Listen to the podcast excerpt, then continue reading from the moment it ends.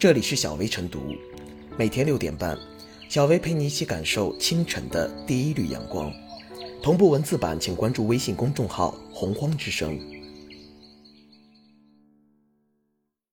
本期导言：入职体检是相关行业企事业单位的基本要求，但媒体暗访发现，在利益驱使之下，国内存在违法代替体检的黑灰产业链，一些人员违规在百度贴吧、腾讯 QQ。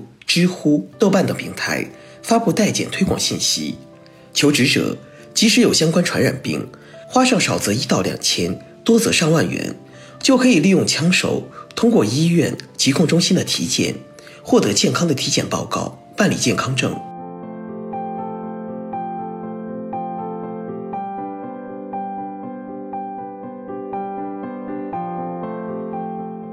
代检屡禁不止。莫让其毁了公共卫生公信力。或许有人说，代检黑产能避免就业歧视现象，声称代检的好处是为了化解就业歧视。可事实上，绝大多数以不法手段盈利的企业，都不可能局限于合乎道德诉求的服务目的。不妨用最大的恶意看：倘若个人健康无忧，又何须寻高价代检？正因为代体检不合规、不合法。不合乎社会道德，所以长期隐藏在社交网络中，不见天日。可以看到，不少餐厅、饭店都会要求员工把健康情况佩戴在胸前。倘若吃饭的时候得知员工的健康证是由代体检而来，试问有多少顾客会吃得安心？眼下新冠疫情还未解除，对受检者的健康要求更高，代检黑产影响的不只有入职手续，还会引发社会。对涉公共卫生行业的担忧，其潜藏的疫情传播风险亦不能小觑。进一步看，进行相应的健康体检，既是保证用人单位的选人安全，也是为了保护劳动者的个人安全。正因为需要履行必要的体检手续，受检者才会在平时严格要求自己，避免不健康生活。代体检服务长期不被纠治，易弱化行业的自我约束。对社会大众的自我健康要求也产生不利影响。随着大众对个人健康的要求越来越高，健康体检服务已成为社会刚需。健康体检行业发展至今日，早就应该进入精细化发展阶段。只有建立全面严格的核查机制，严格核实受检者身份，才能融入互联网医疗的大趋势，实现医疗信息的互联共享。进一步提升健康体检服务质量，纠治代体检服务乱象。建议一方面制定相应的法规管理制度，从维护社会诚信入手，对寻求代体检的个人给予诚信惩罚，对落实身份核实不严的体检机构进行处罚，提高代体检门槛。另一方面，不妨普及人脸识别手段，对于入职体检、健康证体检人员，拿出更严格的体检要求。消除人眼识别的操作空间。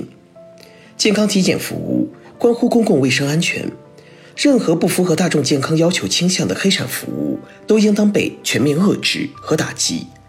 纠治代体检服务乱象必须得到重视。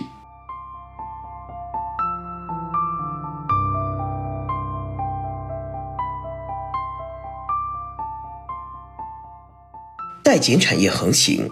需多措并举，破除乱象。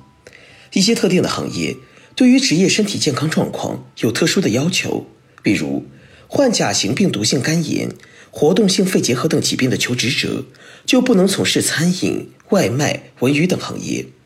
如果求职者通过代检的方式绕过了相关规定和限制，必然会带来公共卫生隐患，危害公众生命健康。看清楚了这一现实。治理违规代检行为才能更有针对性。一方面是要堵住体检漏洞，斩断这条灰色产业链条。枪手之所以能够畅通无阻，与体检单位的把关不严有关。因此，从医院方面出发，要严格身份识别和信息核对，严格遵守体检流程，确保体检者的信息真实有效。而对于相关执法部门来说，则要主动出击，从严查处。提高法律成本，破除侥幸心理。毕竟，提供代检服务涉嫌欺诈、非法经营，严重扰乱市场秩序的，还可能构成刑法规定的非法经营罪。如果在代替体检过程中存在伪造、变造、买卖居民身份证的情况，则涉嫌伪造、变造、买卖身份证罪。同时，对于那些社交平台上的违规广告，相关平台也要加大审核力度，避免平台成为代检灰产滋生蔓延的助手。此外，还要看到一部分求职者的代检需求。背后是不合理的求职体检要求，比如法律明确规定，企业不得以视传染病病原携带者为由拒绝录用员工，但一些用人单位对此仍视而不见。据业内人士介绍，此前代检生意尤为火爆，甚至出现一线城市枪手们忙不过来的现象。直到二零一零年，随着三部门通知限期废止违规乙肝检测项目。医院逐步规范体检流程，代检乱象的出现则有所减少。求职者的平等就业权没有得到切实保障，又无法抗衡企业的违规行为，只能以违法违规的方式应对。这在一定程度上也催生并助长了代检这一灰色行业的壮大。保护乙肝表面抗原携带者公平入学就业权利是社会共识。虽然相关部门出台了不少规定。以保障乙肝表面抗原携带者的平等权利，但在现实中，一些用人单位的疾病歧视仍然存在。所以，要治理代检乱象，除了把板子打在严查产业链上，还需要从需求端发力，进一步规范用人单位的入职体检，确保体检项目符合法规，铲除用人单位对乙肝患者就业歧视的土壤。只有多方共同发力，找到症结所在。才能打到代检产业链的七寸上，破除乱象。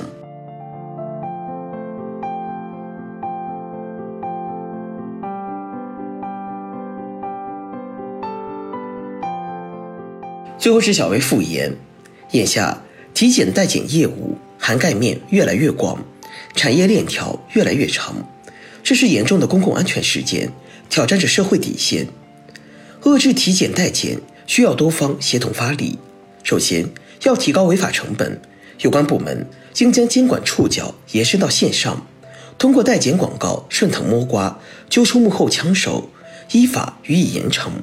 其次，要规范医院流程，医院、疾控中心等一些检测机构要严格把关，认真核对体检者身份信息，不给其可乘之机。此外，还要消除就业歧视，让更多求职者可以坦然面对入职体检。以从根本上遏制体检代检需求。